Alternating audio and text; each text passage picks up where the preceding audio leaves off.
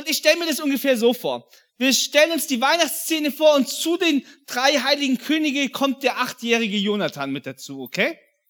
Und, und während so die Könige die Geschenke übergeben, fällt den Jonathan auf, hey Mist, ich habe ja gar nichts dabei. Und er schaut Jesus an und Jesus, das Baby, schaut ihn an und die Blicke treffen sich und ähm, irgendwie bekommt der Junge Tränen in die Augen. Und ja, ich weiß, das passt jetzt nicht ganz, aber Baby Jesus fängt an, ihn zu fragen, hey, warum weinst du? Und Jonathan sagt, ich habe kein Geschenk für dich. Jesus sagt, aber du kannst mir trotzdem was schenken. Und, und Jonathan sagt, ja, ja, klar, mache ich, mache ich das Beste, was ich habe. Also mein Mantel, ich hole meine elektrische Eisenbahn, das schönste Tierbuch, also das mit den vielen Bildern. Aber Jesus sagt, das möchte ich gar nicht. Ich möchte was anderes von dir. Drei Dinge sind es, die ich von dir haben möchte. Und Jonathan ist ganz neugierig und fragt, ja was denn? Und, und Jesus lehnt sich rüber und flüstert, deine letzte Klassenarbeit. Und Jonathan sagt, äh, Jesus, da war eine, eine, eine Ungenügend drunter gestanden. Und Jesus sagt, genau deshalb will ich sie. Gib mir all das in deinem Leben, was ungenügend ist, gib's mir und ich mache Wertvolles daraus. Und der Junge sagt, ja, okay, können wir machen. Und Jesus sagt, okay, ich hätte gern noch eine zweite Sache von dir. Und zwar deine Lieblingsmilchtasse.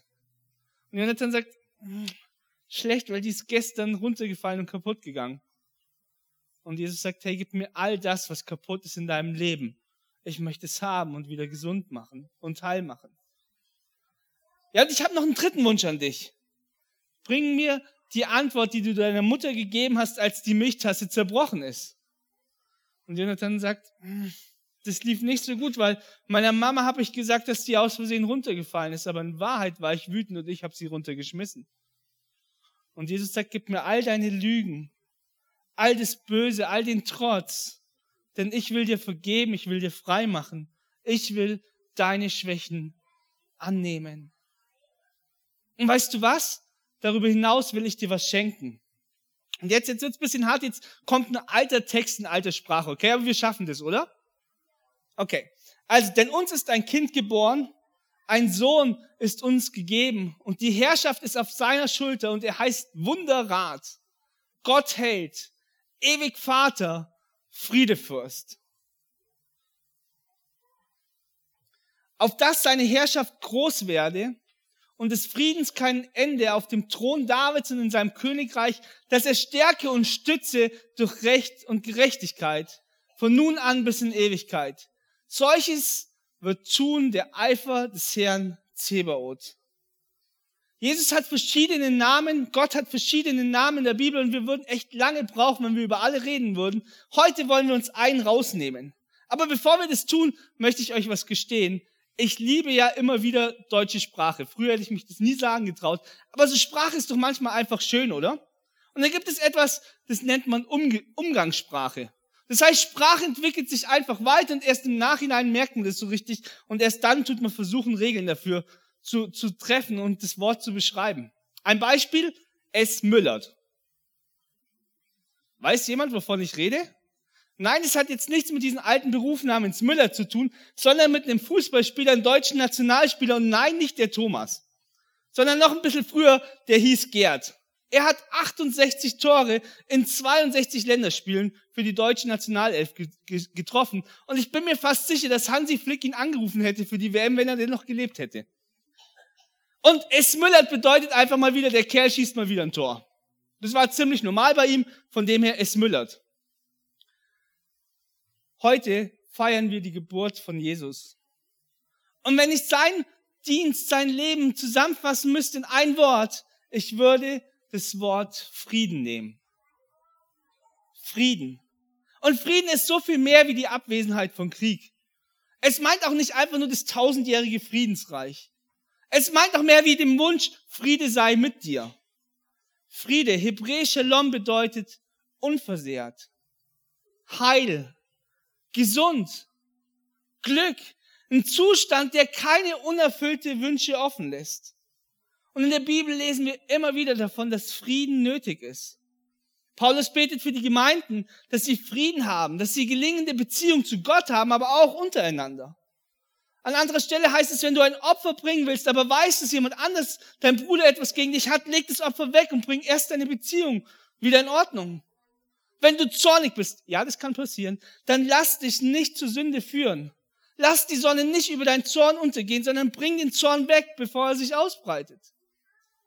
Also, wenn Gott Frieden ist, Frieden stiftet, sich Frieden wünscht, dann müssen wir auch wahrnehmen, dass auf der anderen Seite der Gegenspieler Gottes das Gegenteil bewirken will.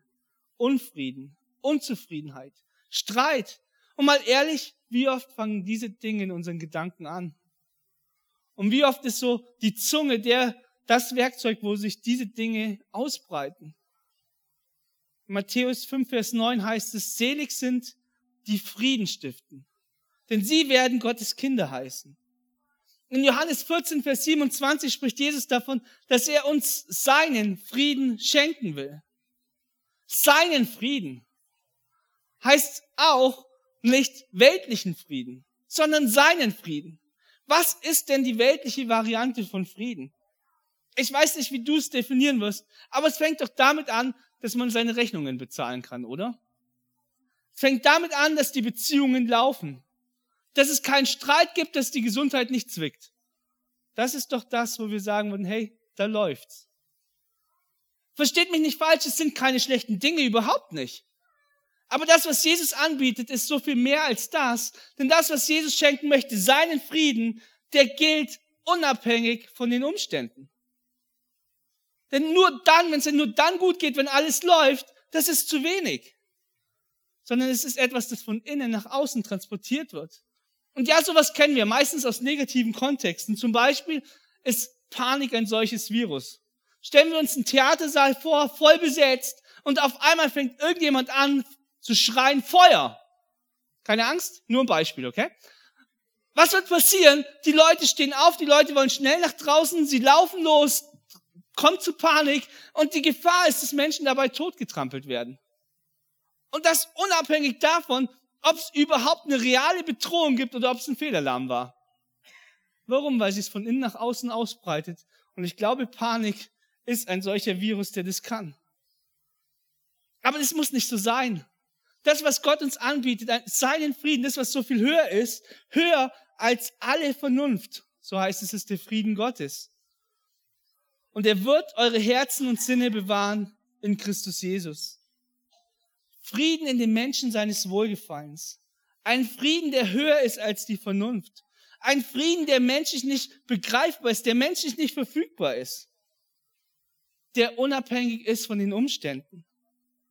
Und betrachten wir an dieser Stelle ein Bild von einem Sturm. Und mitten in diesem Zentrum des Sturmes, gerade bei tropischen Wirbelstürmen, da nennt man es das Herz oder das Auge des Sturmes. Und mitten in diesem Wirbelsturm, außen herum tobt es und windet es und stürmt es. Aber mittendrin ist, ist Windstille, ist Ruhe und ist Sicherheit. Und ja, auch in unser Leben, wenn wir Jesus nachfolgen, kann es zu Stürmen kommen. Aber die Frage ist, wohin bewegen wir uns?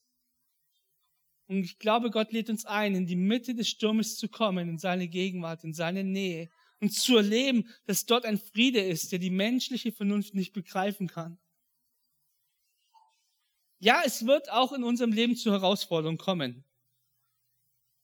Aber was uns Jesus zusagt, ist, dass wir uns von diesen Umständen nicht überwältigen lassen müssen. Dass wir nicht psychisch krank werden müssen aufgrund der Sorgen. Nein, sondern dass es möglich ist, übernatürlichen Frieden zu bekommen. Und wie sieht dieser Frieden aus? Lasst uns eine Bibelstelle anschauen. Am Abend jenes Tages sagte Jesus zu seinen Jüngern, wir wollen ans andere Ufer fahren. Sie schickten die Menge nach Hause, stiegen in das Boot, in dem Jesus bereits war, und fuhren mit ihm ab. Einige andere Boote begleiteten sie. Plötzlich brach ein heftiger Sturm los. Die, die Wellen schlugen ins Boot und es begann sich mit Wasser zu füllen. Jesus aber schlief im hinteren Teil des Bootes auf einem Kissen. Die Jünger weckten ihn und schrien, Meister, macht es dir nichts aus, dass wir umkommen? Jesus stand auf, wies den Wind in seine Schranken und befahl dem See, schweig. Sei still. Da legte sich der Wind und es trat eine große Stille ein. Warum habt ihr solche Angst? sagte Jesus zu seinen Jüngern, habt ihr immer noch keinen Glauben? Jetzt wurden sie erst recht von Furcht gepackt. Sie sagten zueinander, was ist nur dieser Mann, dass ihm sogar Wind und Wellen gehorchen? Fassen wir das Ganze nochmal zusammen.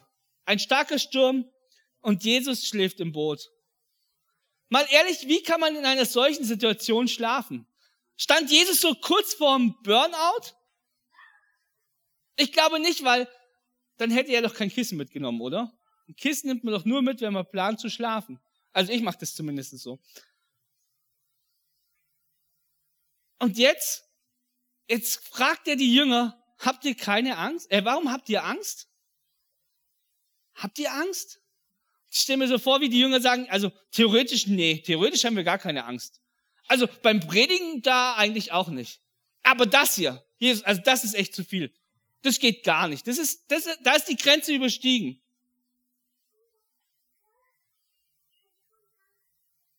Jesus selbst hatte keine Angst.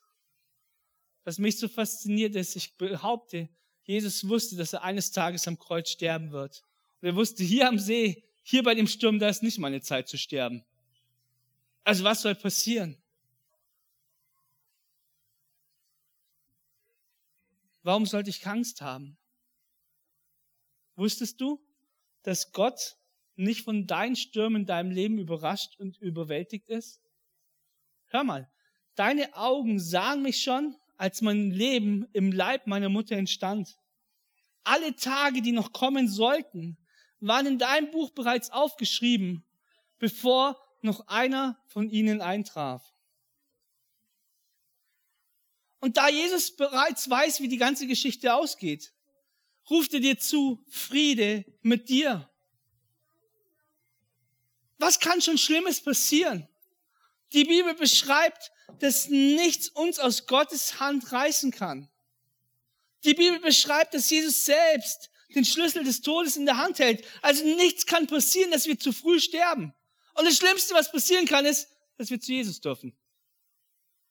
Also warum habt ihr Angst? Gottes Friede aber erlaubt es uns, trotz Sturm, Ruhe und Unversehrtheit zu bewahren. Und ich denke an dieser Stelle an Petrus. Petrus war einer der Jünger und einer seiner Jüngerfreunde nach den anderen wurde ermordet. Und jetzt war dieser Petrus verhaftet worden. Und wisst ihr, sein Prozess stand an am nächsten, Mor am nächsten Tag. Wir lesen in der Bibel, dass es nicht weniger als 16 Soldaten waren, die diesen Kerl bewachten. Rechts und links an einem anderen Soldaten angekettet, sitzt er im Gefängnis hinter Gitter, vor der Tür weitere Soldaten. Am nächsten Tag ein Kopf kürzer. Das war die Perspektive. Und wisst ihr, was, was, was Petrus in dieser Nacht macht? Soll ich es euch verraten? Er schläft. Angekettet zwischen den Soldaten. Da kommt ein Engel in das, in das Gefängnis rein und Engel, Licht, Party. Petrus wacht nicht auf. Der, der Engel muss ihn rütteln. Und erst dann wacht er auf. Und der Engel sagte schnell, steh auf. Und im selben Augenblick fielen die Ketten, die Petrus um die Handgelenke trug, zu Boden. Der Engel sagte, binde den Gürtel um und zieh deine Sandalen an. Petrus tat es. Und jetzt wirf dir den Mantel über und komm mit, sagte der Engel.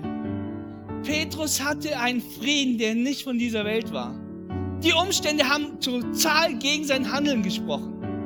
Aber der Friede, der in ihm war, war größer und höher als seine Angst. Als seine Panik, als seine Verzweiflung, die war so groß, dass er mitten in Lebensgefahr schlafen konnte. Und das Geniale ist, dieser Frieden ist für dich und für mich heute möglich. Warum? Weil Jesus, der Sohn Gottes, Baby wurde, Mensch wurde. Aber es ist nicht einfach nur eine nette Krippenfigur, sondern er ist derjenige, der ohne Sünde liebt, der den Tod, den Teufel, die Krankheit, die Not, die Schwäche, das Leid besiegt hat und dir und mir anbietet, diesen seinen göttlichen Frieden zu schenken. Und die Frage ist, möchtest du das in deinem Leben annehmen? Und du kannst es ganz einfach tun durch ein Gebet. An deinem Platz, dass du sagst, Herr Jesus, ich habe bis jetzt ohne dich gelebt. Aber ich möchte diesen Frieden erleben. Und vielleicht sagst du, ich weiß gar nicht, ob es Gott gibt. Dann sag ihm das doch. Sag, hey, Jesus, die erzählen davon, dass es dich heute noch gibt, dass du heute noch lebst. Ich weiß davon nichts. Aber wenn es so ist, dann begegne mir. Vielleicht wird Gott genau das im nächsten Lied tun, das wir jetzt singen werden. Amen.